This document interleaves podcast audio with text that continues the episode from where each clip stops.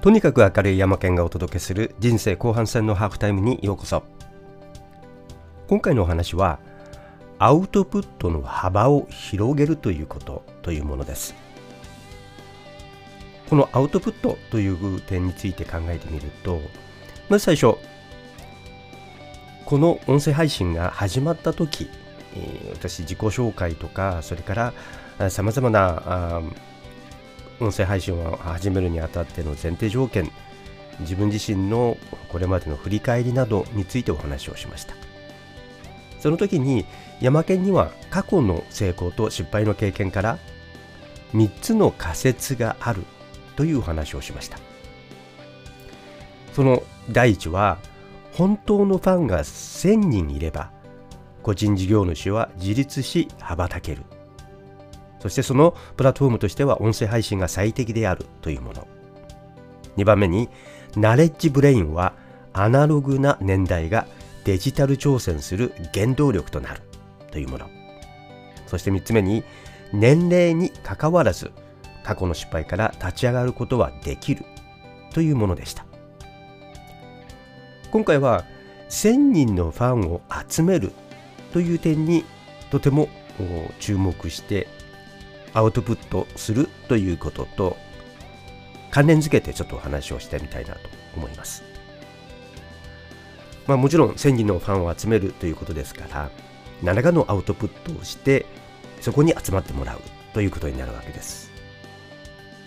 アウトプットをするためには何か自分の中にあるものから発信することになるわけですがだからといって全てが揃っているわけではないので外から知識を集めてくる。そして思考物事を考え自分自身の何らかの結論を出していく。アウトプットをするためには何らかのそこにプロセスが必要です。そして自分自身のメッセージを作り出して何かを伝える。誰かの問題を解決して何かを変える力があるというものに対して多くの人たちが集まってくる。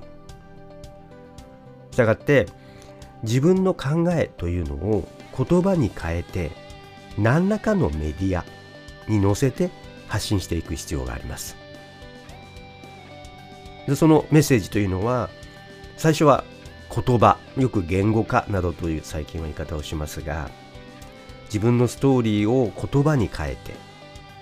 えー、表現をする文章にするそしてそれを音声としてあるいは動画として発信をしていくということですね。でそれはそれぞれ違ったメディア特徴があります。例えば音声配信であればスタンド FM であったり Voicy であったりそれ以外にもあります。ポッドキャストという方法もあります。例えばそういったところにはそれぞれ違ったタイプのファン、えー、なんていうんですかね、えー、ブログであれば読者層ですし、えー、音声配信であればリスナーと呼ばれたり、えー、YouTube であればビューアーっていうんでしょうかね。そういった人たちがあそこのところ、そういったメディアの中に、えー、いるわけですね。で、そういった人たちっていうのは、実はえー、それぞれ違った特徴を持っています。YouTube を見る人たちっていうのはもう本当に YouTube が大好きで YouTube ばっかり見ている、うん、あるいはあ Twitter という人たちはもう Twitter を肌身離さずスマホを持ちながらいろんな人のコとコメントをやり取りをしたり。あるいは音声配信であれば音声配信毎朝毎朝必ず誰かのファンとなって聞く。ブログの人たちというのはあブログ記事を読む人たちというのは例えばインターネット検索をして何かキーワードですね。自分のキーワード、うん、例えばスマホを買い替えるといったら新しいスマホ iPhone の何か特徴であるとかいつ発売であるとかああるいは比較であるとかそういったようなことを求めてキーワード検索をする。面白いのはそういったファンのいる場所メディアというのはそれぞれ特徴を持っていて例えばツイッターのフォロワーの人たちにいや今度音声配信始めました。ぜひこちらでもよろしく。例えば何万人というファンがいたとしてもその何万人というファンが突然音声配信のところに全部移ってきて、まあ、コピーペされてですね、えー、リスえー、リスナーとしてのフォロワー数がぐっと増えるより多くの例えば YouTube の登録があれば音声配信も必ずその人たちが音声配信を聞きに来てくれるというわけではないですね。とてもこの辺のところはハードルが高いというふうに言われています。ですので、まあ、来てくれる人たちっていうのは、あ、この人大好きだから音声配信始めたんだったらそっちも聞いてみようということで、来てくれる人たちは必ずいるんですが、その数というのは結構少なくて5%とか、せいぜいえー、本当にそういったような数の人たちしか数パーセントの人たちしかそちらの方に移ってきてくれないというような特徴がどうもあるらしいんですね。ということは同じメディアを常に見ている。で他のメディアはそれほど同じ人が出しているとしてもなかなかそこのところを見に行くというわけでもない。でそれぞれのメディアをそれぞれの特徴で出してきますので全く同じコンテンツを出したとしてもそれぞれの人たちはあこれ面白いなとか違った気づきがあったりするんですね。で逆にもっとそれ面白くなってあのいろんなもののメディアで見てみたいというようなあのファン層も出てきます。例えばこれっていうのは、えー、本を出版した人が Audible を出すあるいは紙の本だけじゃなくて何かセミナーをやるとかっていった時にその人のファンになった人たちっていうのはもうどれもこれも全部購入をして、えー、どこか遠くのセミナーであったりあるいはあ歌手であればコンサートであったりとかっていうのにもうとにかく出かけていくと。会があることにその人の何かに接していたい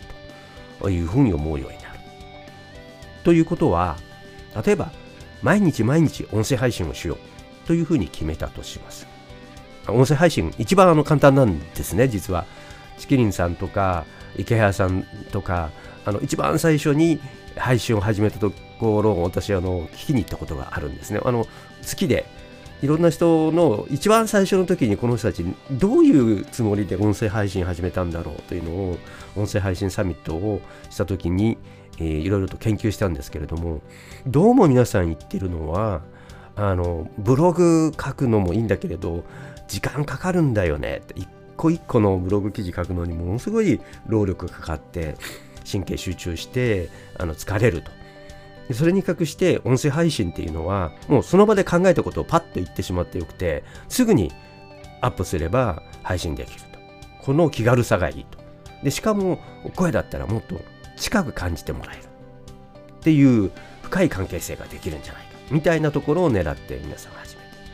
めで何年もやっているとすごい数のリスナーさんがついてきてくれると。でもその人たちっていうのはもちろんその人の大ファンでどれもこれも全部聞く人もいるんですけれどもほとんどの人たちというのは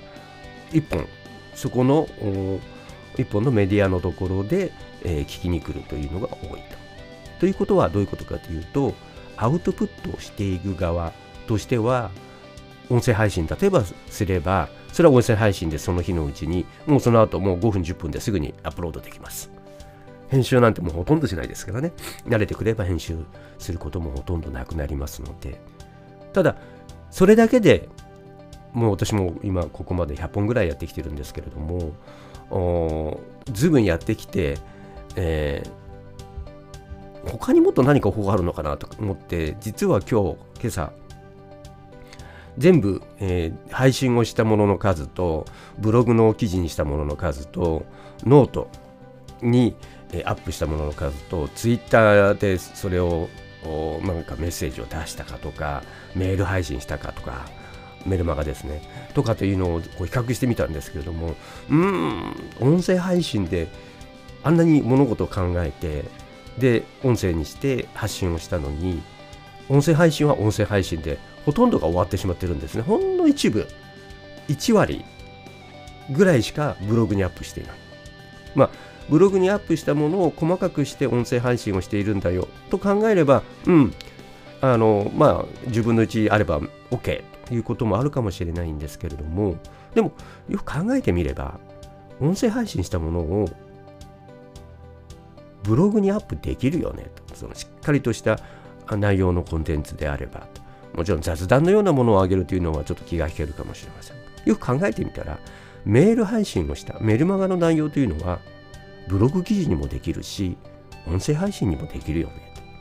というような方を考えてみるとこの何か一貫性流れというものを考えて全体でこう動かしていけばもっともっといろんな人にいろんなタイプの読者の人にリーチできる発信していくことができるんじゃないかなと。この辺のところとても面白いなというふうに思いました。もちろん音声配信であれば感情的にもそれから深い関係性を作り出していくことができると言います。したがって、えー、音声配信を最終レベルのところを音声配信を経由して自分の本当の熱いファンになってくれる。自分の本当にあの狙っているような商品を最終的に買いに来てくれる。有料サロンのメンバーになってくれるとかでよく話を聞きますけれどもこの辺のところの流れをうまく作り込んでいくことによって1000人のファンを集めて深い関係性を持って何ですかより近いより大ファンになってもらうというものがこれ流れとして作るところに来ているなというふうに感じています。そしてそうするため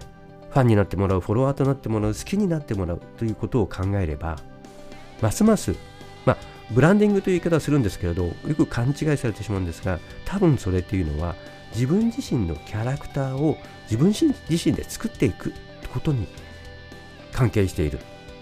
ということは自分自身を育てていく。自分像を自分で作作り上げていく。ということ。